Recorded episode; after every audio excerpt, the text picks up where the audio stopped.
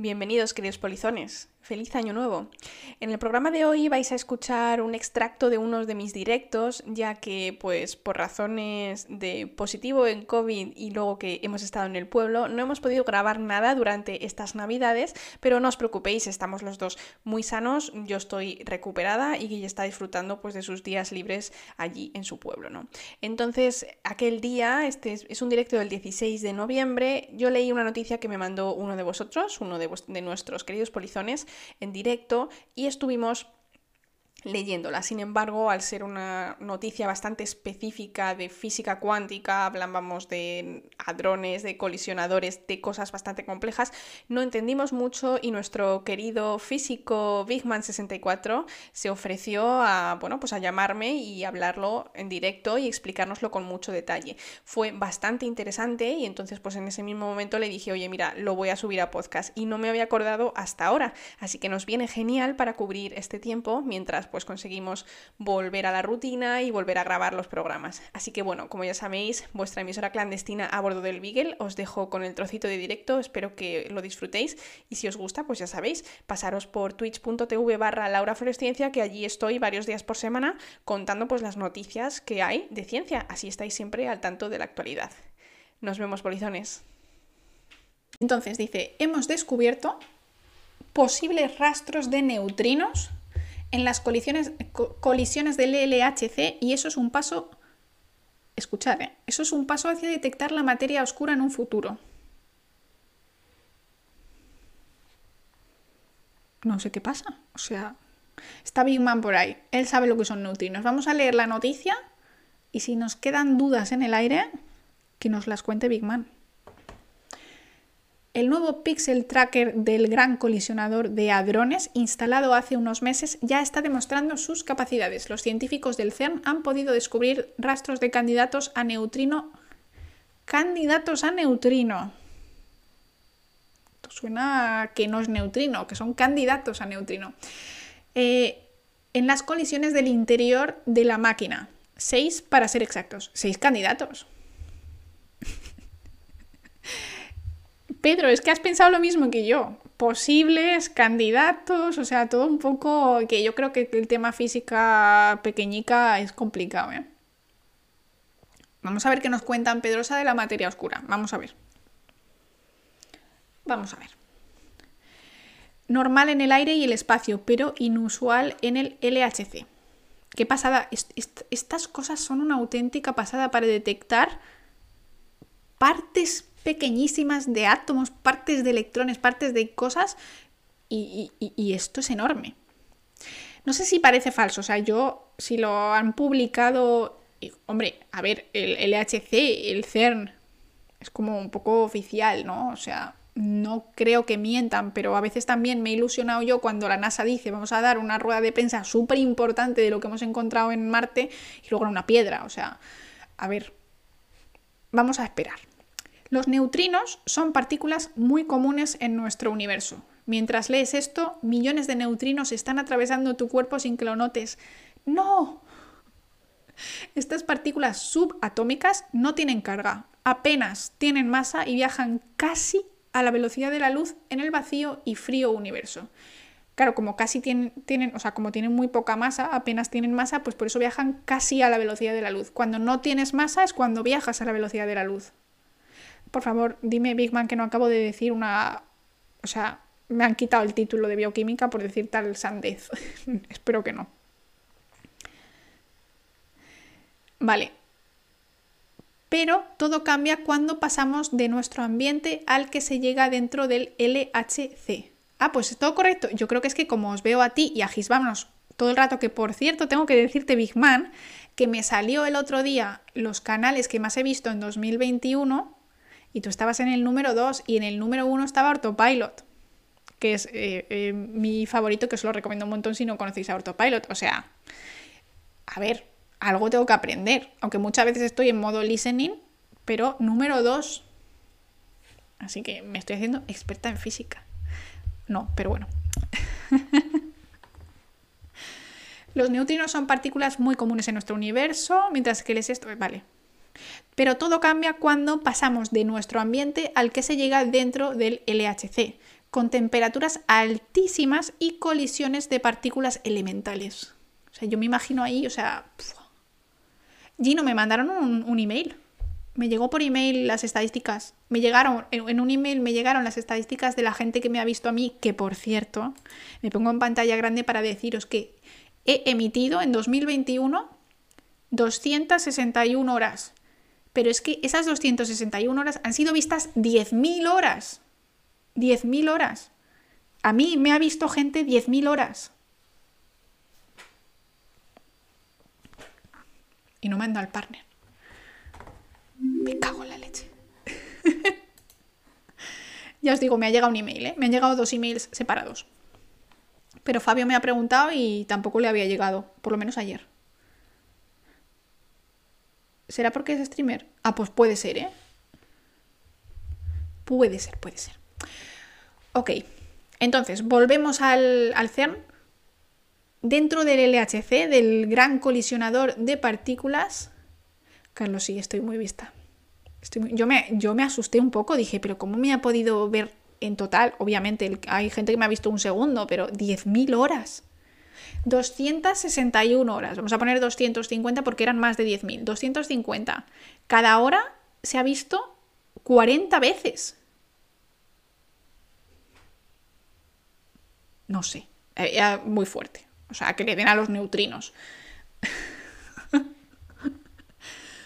Venga, de verdad, vamos a centrarnos en el tema. Vamos a centrarnos en el tema pero todo cambia cuando pasamos de nuestro ambiente al del eh, colisionador, gran colisionador de hadrones. Ahí dentro hay temperaturas muy altas y colisiones de partículas elementales. Jonathan Feng, uno de los responsables de los experimentos que lo han hecho posible, describe cómo se han hecho chocar partículas en láminas de tungsteno y plomo para que dejen un rastro detectable en unas láminas de emulsión intermedias. Ok, entonces, Em, todo cambia cuando pasamos aquí dentro, muchas temperaturas, todo se estrella y esto lo quiero volver a leer porque es una, una locura. Es decir, ellos hacen chocar cosas, supongo que neutrinos, no sé cómo haces chocar neutrinos, pero bueno, lo que hacen es que ponen láminas de tungsteno y plomo para que estos choques dejen un rastro detectable en unas láminas de emulsión intermedias. Es decir, ponen, ponen eh, Bicholum, ¿por qué no valen las de regalo? No lo sé, porque como a mí me han dicho que tengo que tener 30 subs y yo tengo eh, sin Prime, tengo más de 30, porque creo que de Prime tengo solo un, un 25% y ahora mismo tengo como 67 o 68 subs y solo un 25% son Prime, entonces regaladas tengo la mitad de las que tengo normalmente, entonces yo creo que tendría a lo mejor normales unas 20 y otras 20 regaladas.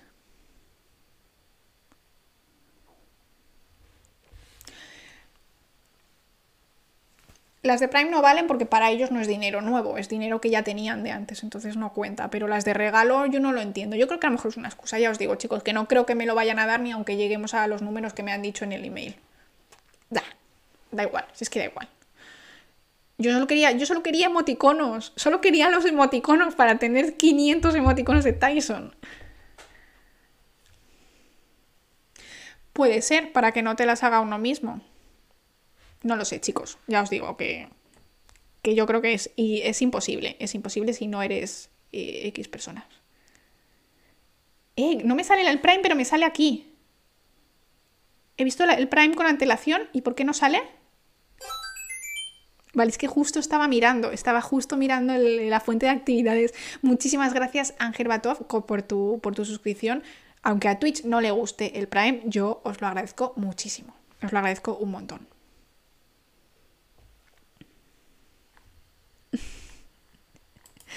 Vale.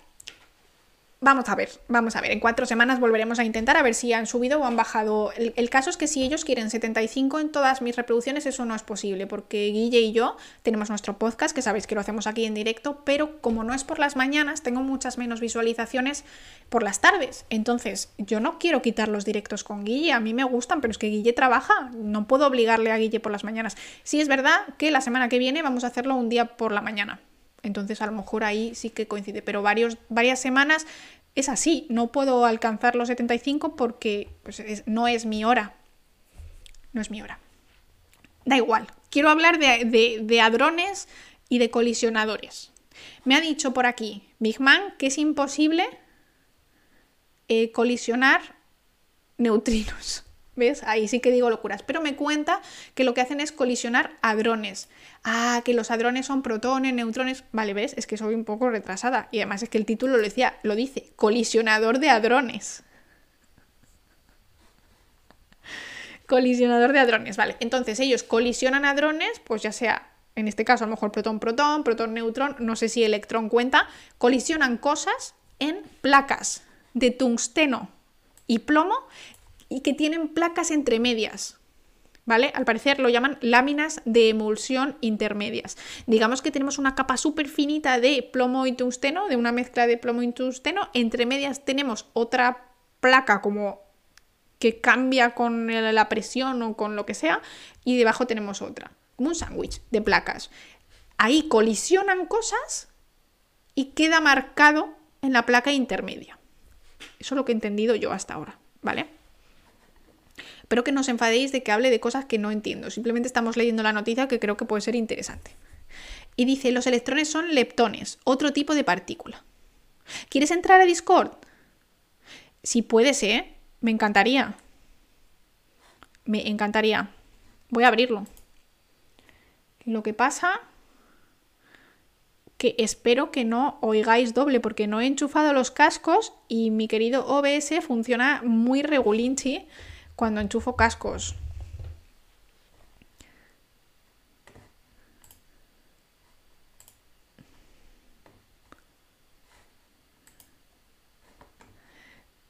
se ha perdido font también.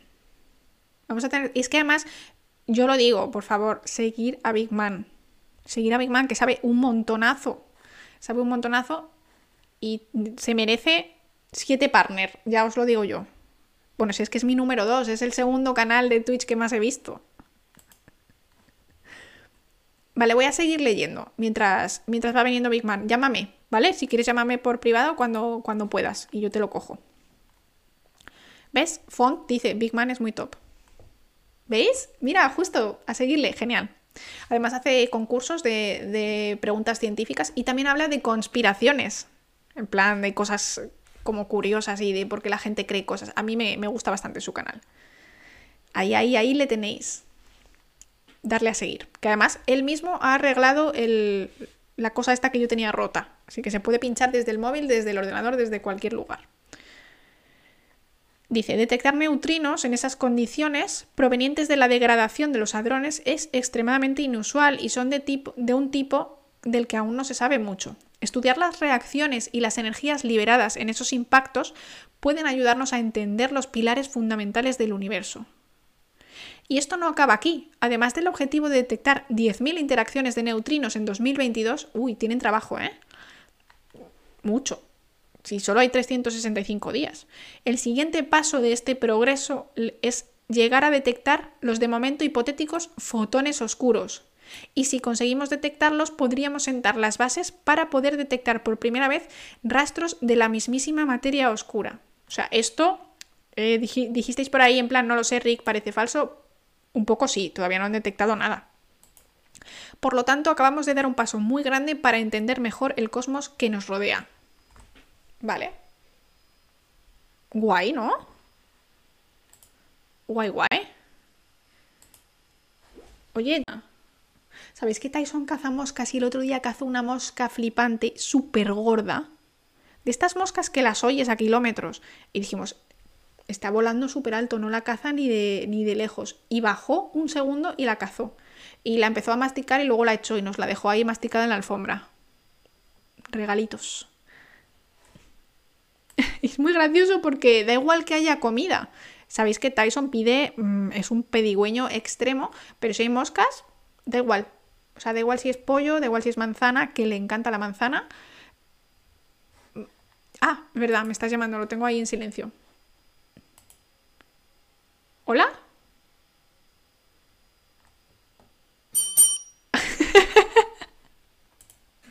Hola, Amparo, encarna. Les llamo ya. ¡Amparo!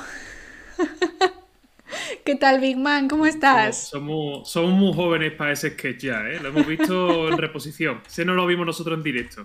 no, no, tenemos que ya usar nuestros propios sketches. Te voy a decir una cosa. Te voy a decir una cosa. Guille. Dime, dime una cosa. Hace la misma broma que tú. No me digas. Pues entonces. Guille... ¿Tú, alguna vez nos has visto juntos? Pues algún día estaréis. La es que somos la misma persona. Puede... La única ah. conclusión Puede ser. ¿Te imaginas a Guille con una careta que en realidad es Big Man? Muy interesante, sería, sería muy guay. doblemente, doblemente graduado. doblemente licenciado. Biología y física. Oye, por favor que te, que te contraten en el centro de astrobiología para encontrar vida en el, espacio. Ya está. Bueno, pues eso estaría, eso estaría todo guay, ¿eh? Estaría todo guay, porque además es complicadísimo. Molaría un montón. Complicadísimo. Lo es, lo es, lo es. ¡Qué guay que hayas venido! Qué bien, qué ilusión, ¿sabes? Que siempre me hace, me hace ilusión traer a gente que sabe de lo que habla, no como yo. Que Cosas yo. bonitas. Que yo sé de lo que hablo, bueno, pues entonces vamos pillados. Si tu, si, tu estándar de física soy yo, uff, chungi. No digas tonterías, hombre. A ver, comparado con el mío de física, yo te voy a decir una cosa. Guille te va a escribir pronto en Discord. Pronto, a ver, Guille es muy desorganizado, pero algún día te escribirá porque quiere escribir un podcast con cosas de física y yo le he dicho que no, que no puede escribir nada de física. es que ya sabes que yo soy muy controladora y le tengo al pobre metidito en una caja. Entonces, a él le gustaría salirse, pero yo le he dicho que si quiere escribir algo de física, que cuente por favor con físicos. Entonces, le he dicho, ¿por qué no invitamos a Big Man un día a que venga a hablar también en el podcast? Así que esperar, eh, tendrás ahí un email pronto. Ya te digo que a lo mejor no es mañana. Me encantado. Cuando queráis, ¿verdad? Hombre, depende de lo que sea, me lo tengo que preparar un poquillo, porque yo tampoco no, hombre, no, experto en todos los campos, pero... Nosotros lo que solemos hacer es escribir una especie de, pseudo guion con anterioridad. Así que querrá también contactar contigo y decir, de, oye, de este tema, ¿qué, piensas que podemos hablar y tal? Y lo, y lo preparamos todos juntos y luego ya lo hacemos. Vale, vale, guay. Entonces, perfecto, con ese poquito de antelación ya es suficiente. Así que guay, ya sabéis lo que se viene, porque yo, yo sé que Big Man nos dice, nos dice que sí, porque, oye, eh, la buena gente y además que, que sabe mucho, sabe mucho. Y... me, pilla siempre en directo al final para estas cosas, me compromete así, claro, yo, yo qué voy a decir. El otro día es igual, es verdad. no, puedes decir, que, no. Que no me da la gana. Pues Hay confianza y luego si cuelgas me puedes mandar un mensaje y decir, oye, mira, que, que odio tu podcast, que sois una mierda y que, no, hombre, que no, pero me puedes decir que, no, ¿eh? Y que el chocolate está envenenado. Eso sería un, sería un, giro dramático, ¿eh? Sería un giro dramático. Por aquí piden colabos, ¿eh? Piden colabos. Así que ya ves. Colabo, como, si, como si fuéramos raperos, ¿sabes? Bueno, pues nada, tendremos que rapear, tendremos que rapear el podcast. Eso es. Pasará. Yo creo que a Guille eso le gustaría. Ya sabes que es un teatrero. Todo lo que sea hacer cosas de hacer el ridículo le encanta. Yo muchas veces le sigo la corriente. Así que no prometo que no vaya a ocurrir. Le, da la mano y los buenos días, como los locos. Buenos días, buenos días. Sí, sí, sí, efectivamente, es verdad, es verdad. Está la cosa muy mala. Pobre Guille, ¿cómo le estoy poniendo? Si yo le quiero un montón. Si además es que si no es por él, mi podcast sería aburridísimo, sería demasiado serio. A mí me gusta que tenga ahí el, punto de amparo, hombre, me encanta. Así que. El punto de las empanadillas, sí. Eso es. bueno. Ay, bueno. Venga, ¿qué, ¿en qué, la ¿qué neutrino quieres saber? ¿Qué, neutrino ¿Qué es un neutrino? ¿Qué pasa? ¿Por qué buscan neutrinos? No entiendo nada. vamos a ver. Mira, casualmente, casualmente, y no me gusta hacerme publicidad, pero es que viene al caso de, ese tipo de cosas estuvimos intentando hablar ayer. Lo que pasa es que al final nos fuimos por otra nos fuimos un poco por las ramas, así que para la siguiente semana que haga directo, pues hablaremos un poquillo más en concreto de neutrinos y esas cosas, ¿vale? concreto. Apuntaros. Para, el miércoles, para el miércoles que viene, ¿vale? Y ya no me hago como publi de mismo, que no me gusta. Hazte la publi que haga falta, si te la hago yo, vamos. Nada, nada, nada. No, yo, yo no, no me gusta venderme. Me gusta hacer cosas de marketing, pero no me gusta hacerlas para mí. pues mira, ya te, lo hago yo. El miércoles que viene, canal de Big Man, miércoles por la tarde, tarde-noche, dependiendo del día. Echarle ahí un ojo si queréis saber más cositas de neutrinos. Pero así, así como a grosso modo. ¿Qué son? Vale. Vamos a ver. Dentro, dentro de cuando nos ponemos, nos plantamos la materia y queremos saber de qué están hechas las cosas, eh, hay un dicho que se dijo, se dijo en la conferencia de Solvay en, 1931 Eh, no recuerdo, esto lo mencioné allí no me, y no, me, no me dado por mirarlo. No recuerdo si lo dijo de Irak o lo dijo de Brooklyn. No sé, alguno de estos cabezas pensantes, ¿vale? Dijo: si uno quiere saber cómo está hecho un reloj, puede hacer dos cosas. La primera, ir a preguntarle al relojero de qué está hecho el reloj. Y la segunda es estrellarlo contra el suelo y ver qué hay dentro, ¿no? Te lo cargas, pero bueno, puedes verlo. Sí, vale, ok. Claro, en este caso, mm, el, relojero no está disponible, el relojero está disponible y si tú le rezas, pues eh, si te responde, pues probablemente te asuste, ¿vale? O te tomen por loco. Así que la única cosa que tenemos es romper el reloj. ¿Y qué es el reloj? Pues romper la materia. Vale, y por eso la explotan, o sea, por eso la chocan para tirarlo contra el suelo, ¿no? Exactamente. Aquí no hay, no hay suelo, porque el suelo estaría hecho de más materia, entonces ya no, controlas, ¿no? No, tendrías control. Entonces lo que hacemos son pues, coleccionar partículas que sean similares o que se puedan, digamos, que se puedan combinar entre sí.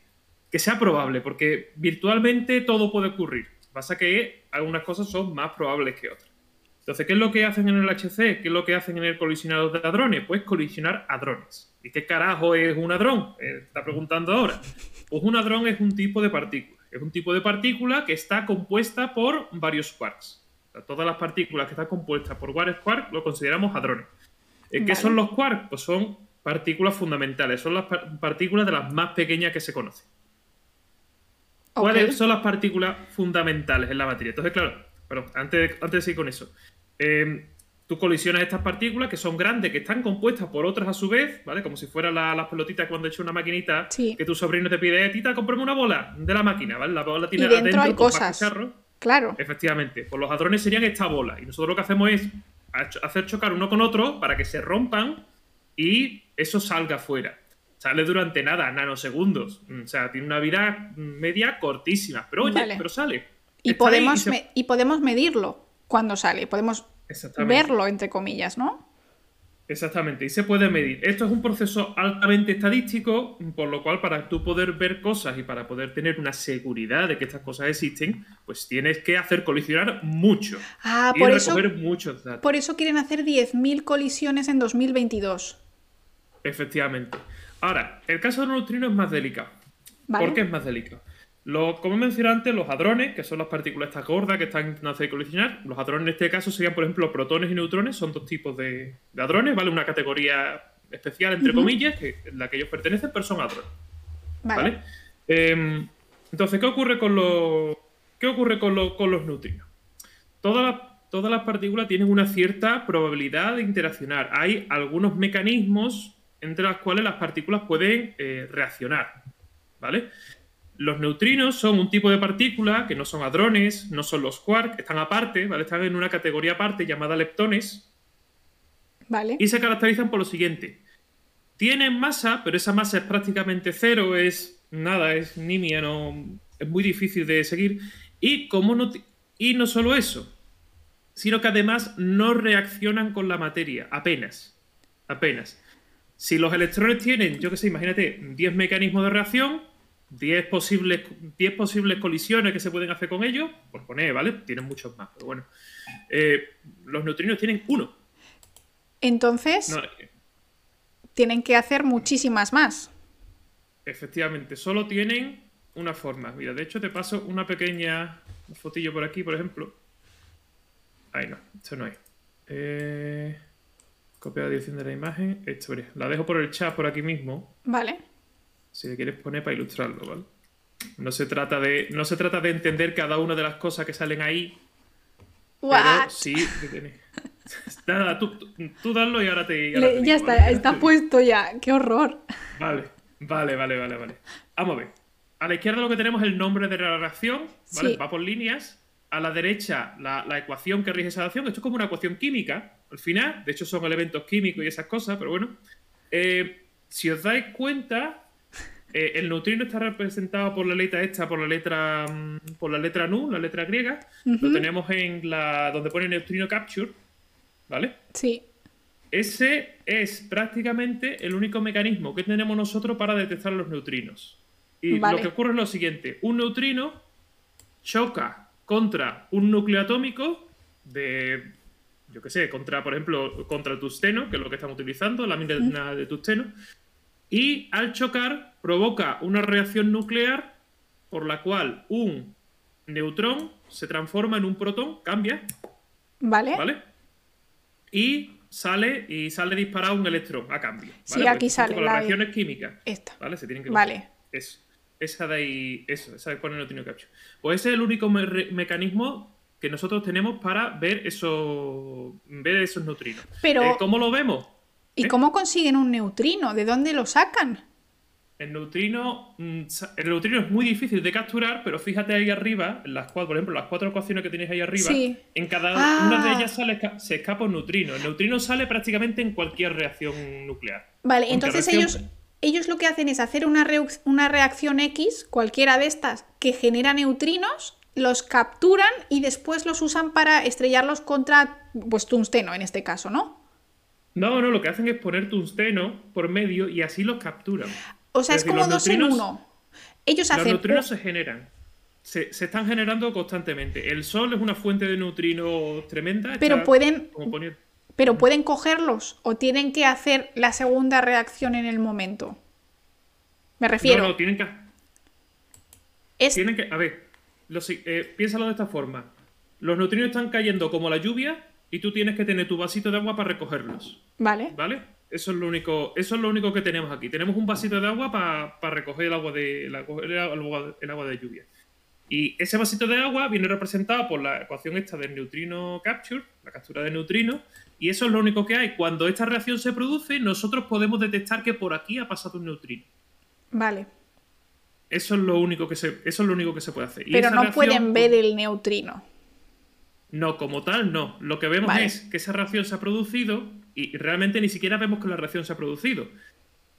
De esa reacción sale un electrón o un positrón, que es la antipartícula, y estos a su vez pues hacen otras cosas. Y estas otras cosas que hacen, pues es lo que ellos detectan. Qué O sea, fuerte. eh, O sea, que ellos generan neutrinos a través de estos primeros tipos de reacciones y aparte ese neutrino producido se estrella contra otro átomo y los electrones, el electrón que sale o el positrón o lo que sea es lo que somos capaces de detectar. Es como dos pasos, ¿no? Es. Sí, Vale. sí, sí. Va en dos pasos. De hecho, tampoco que le haga falta al LHC generar, mm, generar muchos neutrinos, porque como ya te digo, el Sol está emitiendo constantemente. Mira que el LHC está bajo tierra, pero es que los neutrinos atraviesan todo. Como no interaccionan apenas con la materia, Y- pero se supone que no llegan ahí. ¿no? Eso decían en la noticia, que no, que no llegaba, ¿no? Que dentro del Ah, no LHC no, hay tantos, o, bueno, o menos. Porque hombre, que, dice, hay, que hay menos segurísimo.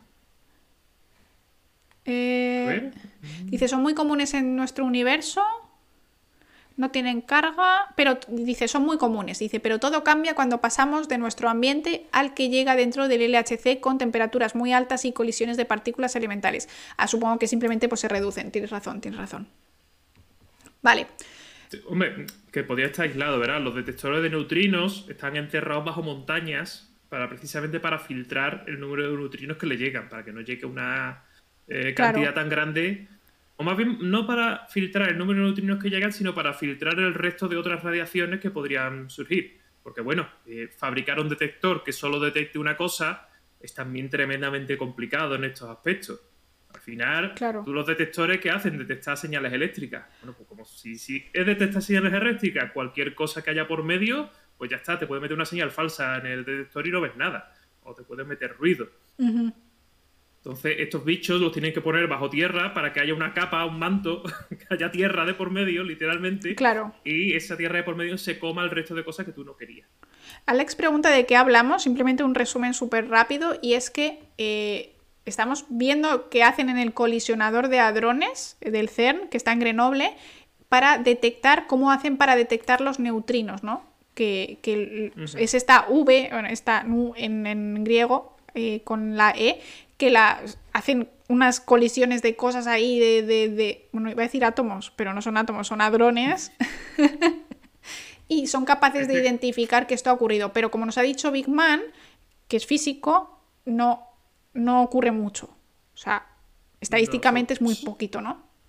Sí, no solo que haya muy pocos mecanismos de reacción, porque no porque solo hay, porque solo hay uno, eh, creo que hay otro más, pero es mucho menos probable, pero es que son tremendamente poco probables, porque el neutrino es tan pequeño, no tiene masa, no tiene carga eléctrica, que la única forma que tiene de interaccionar con la materia es a través de la reacción débil. En la, en la naturaleza existen ahora mismo cuatro fuerzas fundamentales. La gravitatoria, que de aquí nos olvidamos porque estos bichos no tienen masa. Pues ya está, pues no hay, no interacción gravitatoria. Pequeñito, sí. La electromagnética no tiene carga eléctrica, pues no interacciona con carga eléctrica. Vale. La interacción, la interacción fuerte, que es la que mantiene el núcleo del átomo unido. Esto no es un átomo, es una partícula individual, así que nos olvidamos de la reacción fuerte y solo nos queda la reacción débil. Y, y como su propio nombre indica, la reacción débil. Es débil. Es débil. es débil para colmo, tiene muy poca, muy poquita, muy, muy poquita masa, muy poquita energía, entonces no interacciona apenas con nada. Y eh, yo me lo estoy imaginando como si tuviésemos eh, un planeta y hubiese una pequeña bola, un, un, sistema solar, ¿no? Digamos, cada átomo es un planeta del sistema solar y hay una pequeña bola viajando que no está afectada por la gravedad ni por nada, simplemente va y va viajando por el espacio. La probabilidad de que se choque con algo es muy baja porque está, o sea, es vacío, ¿no? O sea, la mayoría de espacio no, hay nada con lo que chocarse. No, no solo eso, sino que el neutrino puede atravesar cualquiera de los planetas y probablemente, pues no, en este supuesto, ¿no? Si el neutrino, por ejemplo, fuera un asteroide que viene desde fuera, eh, el neutrino atravesaría los planetas, el Sol y todo eso y podría continuar su camino. incluso que literalmente lo atravesaría y no pasaría nada. O sea que estadísticamente, incluso aunque se encontrase algo, no tiene por qué chocarse. Es Efectivamente. tan baja la, probabilidad. Eso, eso, es lo que ocurre eso es lo que ocurre con el Sol. El Sol está emitiendo un montón de, radiación, bueno, es un reactor de fisión enorme, y, emite un montón de partículas y un montón de radiaciones distintas. Y entre ellas, pues emite muchísimos neutrinos una cantidad enorme de neutrinos. ¿A ti te ha pasado algo? Porque a mí no. O sea, todos esos neutrinos están llegando a la Tierra, están atravesando la atmósfera, están mm, llegando hasta el suelo, atraviesan el suelo y siguen de largo. Claro. Y entonces que hayan detectado. ¿Cuántos han dicho que han detectado aquí? Seis. Han dicho que han detectado seis candidatos, o sea, seis rastros que podrían ser candidatos después de haber hecho, supongo que un montón de colisiones, solo seis podrían ser neutrinos, pero que tampoco lo saben seguro. Claro. Es una locura. es muy complicado porque es también una, es una interacción súper súper mínima, porque al final el rastro que aquello te deja, pues ya te puedes imaginar, si, si llega a colisionar, el rastro es muy pequeño. El rastro, por, por ejemplo, el rastro más directo que podríamos pensar, pues que nos ha cambiado la nos ha cambiado el tipo de átomo. Eh, la, reacción se trata de capturar un neutrino y que el neutrino cambie el núcleo atómico. Y vale, bueno, pues nos ha cambiado de, una lámina de tusteno, pues nos ha cambiado un átomo de tusteno por el siguiente en la tabla periódica. Ah, bueno, muy bien. ¿Uno de cuántos? Uno, claro, no te das cuenta. Es imposible de ver. No puede, no, no hay método químico ni método físico para decir cuántos eh, átomos de este elemento hay en este objeto. Entiendo, entiendo perfectamente. Pero, y una cosa, porque siempre estamos como descubriendo cosas más pequeñas que hay dentro de cosas pequeñas. ¿Hay cosas más pequeñas dentro del neutrino? No, el neutrino es, llegamos ya al tope y el neutrino es uno de los ladrillos fundamentales de la materia. Vale, y además más allá del neutrino no. Y eso es, o sea, otro de los ladrillos fundamentales sería los, ¿cómo los llaman por aquí? Hipotéticos fotones oscuros. Porque dice que con, ah. con este tipo de experimentos también podrían llegar a detectar no con el mismo, pero supongo que también haciendo distintas colisiones, hipotéticos fotones oscuros. O sea, ya como locura, eso ¿no? Ya es, eso ya entra dentro de otro tema y eso ya entra dentro del campo de estudio de la, de la cosmología moderna, que es, eh, bueno, la cosmología tampoco que tenga mucho tiempo, en realidad. Todo es cosmología moderna, si nos ponemos así, ¿no? Lo de antes era nada más astronomía. Vale. Em, hay un, hay un punto muy interesante que es el de la materia oscura es una, bueno, la materia oscura o la energía oscura, da igual de lo que, en principio da un poco igual de lo que tú hables, hay una leve diferencia, pero bueno, no, no demasiada, demás. Em, lo que se encuentra es que parece ser que existe un tipo de materia exótica, queremos dar ese nombre de materia oscura, una materia extraña, que no interacciona con la gravedad, no interacciona con la luz, no interacciona con nada.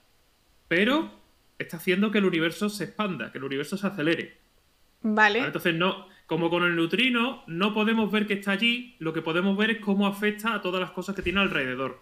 Vale, entiendo. Pero es. Si nos ponemos a pensar. ¿Es seguro que existe? Sí. Porque yo en algún lugar he escuchado como que podría ser ocasionado por otras cosas. No sé, o sea, no tengo ni idea, nunca he entendido nada de eso. Esa es, la, esa es, la, mejor hipótesis que se tiene ahora mismo, que exista la materia oscura o, la energía oscura, ¿vale? Depende de la aproximación que cada uno tenga, pues se habla de una cosa o de otro.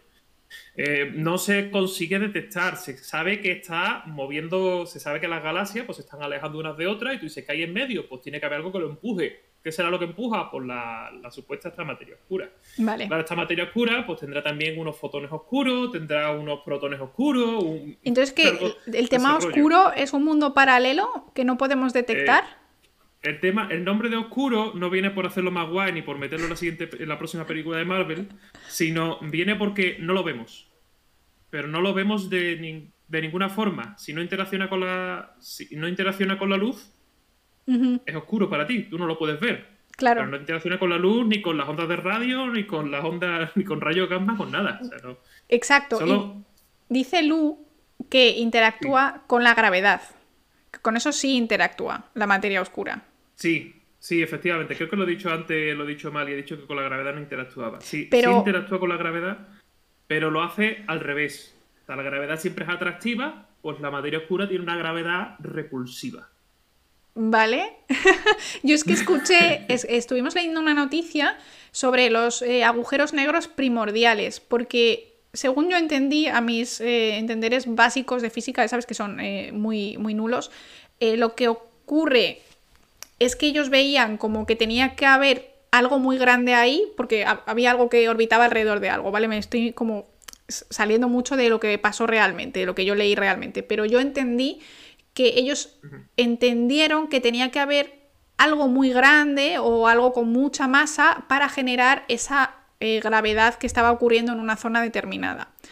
Y por eso salió el tema de materia oscura, de energía oscura y demás, porque tenía que haber algo ahí que no veíamos, ¿no? que no éramos capaces de detectar, como tú has dicho. Pero la idea de que pueda haber un agujero negro primordial, es decir, un agujero que sea muy, un agujero negro que sea muy pequeño, pero que ocasione esta entre comillas, gravedad, podría también ser otra de las explicaciones a esta gravedad que vemos alrededor de la nada.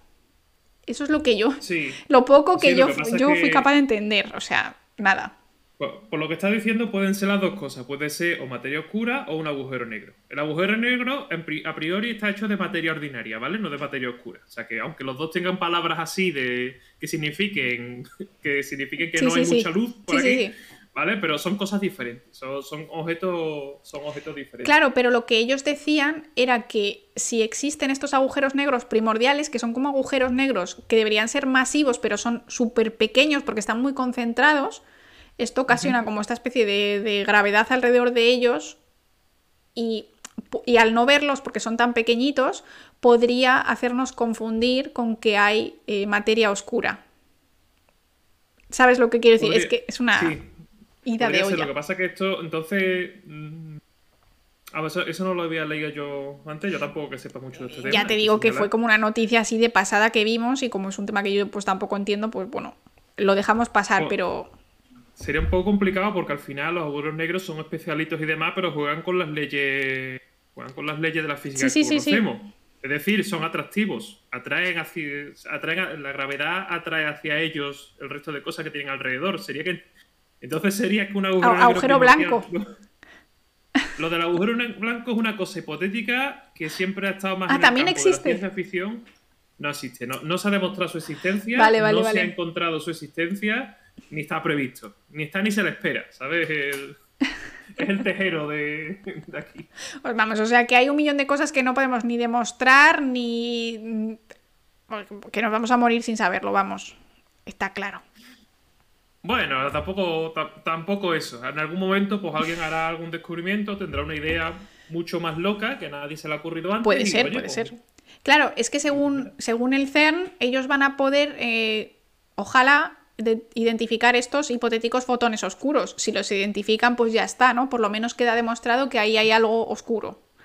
Esperemos. Claro. Ya, ahí ya no sé, ya ahí me pierdo un montón. es que un montón, no sé exactamente cómo pretenden hacerlo ni eh, cuál sería el mecanismo físico por el cual son capaces de detectar estos, estos fotones oscuros. Es que es una locura, es una locura. Sí, es un locuro. Bueno, a, a, mí me ha quedado bastante claro lo que hacen en el, en el colisionador de hadrones y lo he entendido muy bien, ¿eh? O sea, para un tema tan complejo lo has explicado súper claro, por lo menos, ah. por lo menos para mí. Hay que detallar que, el LHC es un, es un super laboratorio. Y no, no, por ponernos en plan poético ni nada. No, ¿qué coño? Vamos a ponernos poético. Es un super mega laboratorio. Es la, torre de los vengadores de, la física hoy por hoy. Qué guay. Porque no se está haciendo un único experimento, se están haciendo cientos de ellos diferentes. Y tienen 6, 7, 8 detectores, 10 muchas cosas distintas y se siguen construyendo muchas más cosas que utilizan todo el acelerador, que es enorme, que puede sirve para un montón de historias diferentes. Y esta es una de ellas, detección de neutrinos. Una de las Hay miles. laboratorios. Claro. Exactamente. Hay otros laboratorios que están dedicados a ello. Por ejemplo, otro experimento loco que se va a llevar a cabo el año que viene, a principio del año que viene creo que era, es que van a intentar transportar antimateria. Van a intentar capturar antimateria, recluirla en un bidón, por así decirlo, en un bidón de cerveza, y llevársela en un camión hasta otro sitio. ¿Por qué? Porque resulta que no, que no, por como estaba diseñado todo el, por como estaba diseñado el, el HC, sí. pues por construcción no, no podían, no podían enchufarlo, ¿vale? Porque la antimateria se puede generar, no es materia super guay, es, vale. es una cosa eh, bastante conocida, muy conocida y con la que se puede tratar fácilmente. Yo me imaginaba que iban a, como a decir que llevo esto simbólicamente, ¿no? De vacío. No, no, no, o sea, el experimento es meterlos, no, no es un bidón, obviamente no es un bidón, ¿no? Pero en un recipiente no demasiado grande que cabe en una camioneta y que se lo llevan en camión, literalmente en un camión, se lo llevan a otro punto de las instalaciones y lo utilizan. Qué guay. Ese es otro experimento loco de lo que hacen allí. Es muy loco, sí. Pero mola un montón. Son de highs y bueno, un montón de cosas. Y hacen, hacen muchísimas cosas en el HC. Joder, es que a mí todo esto de materia oscura y demás me hace como pensar totalmente en mundos paralelos y encima nos dice Lu por aquí que el 74% de lo que existe es energía oscura, 22% materia oscura y solo el 4% es la materia nuestra, la bariónica. Entonces, imagina, o sea, imagínate la de mundos que podría haber como como distintos ahí en el mismo lugar que nosotros. No, bueno, ya, está, que se me va, se me va, empezó a escribir mi novela. No, bueno, es que, por las cosas de cosmología que se saben, pues si quieres hacer que todo el universo se siga expandiendo, pues al final te salen ese tipo de números. Te sale que hay un 74% de energía oscura y dice, coño, es el elemento más abundante del universo y no lo sabemos. Y no, lo, hemos visto no podemos hacer nada con él. Es que es, muy fuerte. Muy, muy fuerte. Joder, pues súper guay. Yo creo y, ya te pido permiso, pero escríbeme en privado si es que no, puedes decir que sí. En público, creo que voy a extraer esto y voy a subirlo en audio al podcast. Porque es ahora que, te digo que no. Ahora te digo que no en público y te dejo. Ah, bueno, lo que tú quieras. Es que me ha encantado, me ha encantado, ha sido súper interesante y creo que, que, tiene que estar en el, en el podcast porque es que así por lo menos queda ahí para siempre, porque esto al final se termina perdiendo todo lo de Twitch, pero en el podcast, pues quieres que no, es, más fácil encontrarlo en el futuro y creo que es tan guay. Lo has contado tan bien que merece la pena. Creo. yo no diría que lo he contado tan bien, lo he contado un poco caótico, pero bueno. Que no. Pues la gente se ha enterado, se ha enterado, yo me he enterado que ya le tengo dicho a Guille que no me haga cosas de física que no me entero y me he enterado, ¿eh? Vale, vale. Entonces, damos por bueno. Damos el mm. aprobado raspado. Genial. Y yo creo que a la gente le ha gustado, le ha gustado. Pues, eh, pues muchas gracias, Big Man. Muchísimas gracias. Yo creo que te. A ti por darme. Por darme voz, por, robarte el programa un ratito. Qué tontería, pero si a mí me encanta que, venga gente. De hecho, es que es el, punto, ¿no? Cuando, yo solo puedo divulgar de lo mío. Y, como no puedo divulgar bien de, de, física, si estás tú, pues aprovechamos. Y pues eso. Aquí siempre eres bienvenido. La ciencia. Por supuesto. Apoyándose los unos en los otros. Eso como siempre, y en divulgación también, porque al final lo que la gente aprende contigo es bueno para la sociedad y por lo menos, por lo tanto, también es bueno para mí como, como divulgadora, ¿no? Porque al final hacemos ahí, hacemos piña a todos los que nos gusta la ciencia. A mí me encanta, me encanta colaborar también con, con otros divulgadores. Es algo que me encanta. Así que nada, Eh, yo también, yo voy a acabar ya, ¿eh? Que, que no he comido. no he comido hoy eso- todavía. Eso es el mal. Es el mal, además he desa- he desayunado relativamente tarde, pero bueno, luego me he comido unas, unas chocolatinas un poquito prohibidas, que están prohibidas, pero... Bueno, ahora, ahora sabemos por qué ha ido al gimnasio. Ya se ha No, de postre, de postre he comido las chocolatinas. O sea, primero he ido al gimnasio y luego he dicho, vale, me las he ganado. Y me he comido un par de chocolatinillas. Bueno, bueno, hay que, hay que darse un turbo, un turbo mental. De No se lo contéis a Fabio, que, que tenemos un pacto que he roto un par de veces. Que nadie, que nadie haga un clip de esto y se lo deje a Fabio, ¿eh? Que nadie lo haga, por favor. ¿eh? No, no lo hagáis. No pasa nada. Bueno. Mira, te cuento una cosa rápido. El otro día me dice, bueno, llega del trabajo y me dice, oye, ¿tú has comido alguna guarrería? Porque nosotros llamamos como a la comida basura guarrería. Y me quedo así y a mí me da risa, yo no puedo mentir. Y digo, ¿cómo lo sabes? Y dice, es que yo también he comprado unas galletas. Quería sentirse un poquito bien. Pero al final me pilló, o sea, al final él yo creo que se olía también algo. Que dijo, voy a preguntarle así, me siento, me siento igual. De, igual de, vamos, que somos igual de guarrindongos, que nos gusta comer Lle- guarrerías. Ahora estaba diciendo, llevamos una, seña- una semana muy intensita a base de dieta estricta y hoy estamos los dos muy contentos. Aquí algo, Algo, algo va ha mal. pasado. Que no, hombre, Algo que no, pasado. que no, que nosotros comemos muy sano y no, y no estamos tristes, pero tristes ni, ni enfadados por comer sano, pero pues de vez en cuando la verdad es así. Apetece, apetece. Pues sí, me queda ese caprichillo, me pongo en cabeza. Pues nada, Big Man, eh, muchísimas gracias de nuevo, nos hemos enterado muy bien y te llegarán mensajitos de, de Guille para intentar hacer una colabo oficial, no improvisada, de, de un podcast o algo así para que, para que grabemos. ¿Ok, Mackey? Cuando, cuando vosotros queráis, yo tengo ahí la mensajería abierta. Ahí está. Pues nada, un besito para ti, otro para tu chica y otro para Jade, por supuesto, la mejor perrita del universo. Pues mira, aquí al lado la tengo. Si habéis escuchado algunos ruidos raros, no era mi tripa, era de durmiendo. Qué linda es, más linda, más linda me encanta Jade. Pues nada, os mando un besito a todos y muchísimas gracias de nuevo. Un besazo. Venga, un abrazo, hasta luego. Adiós.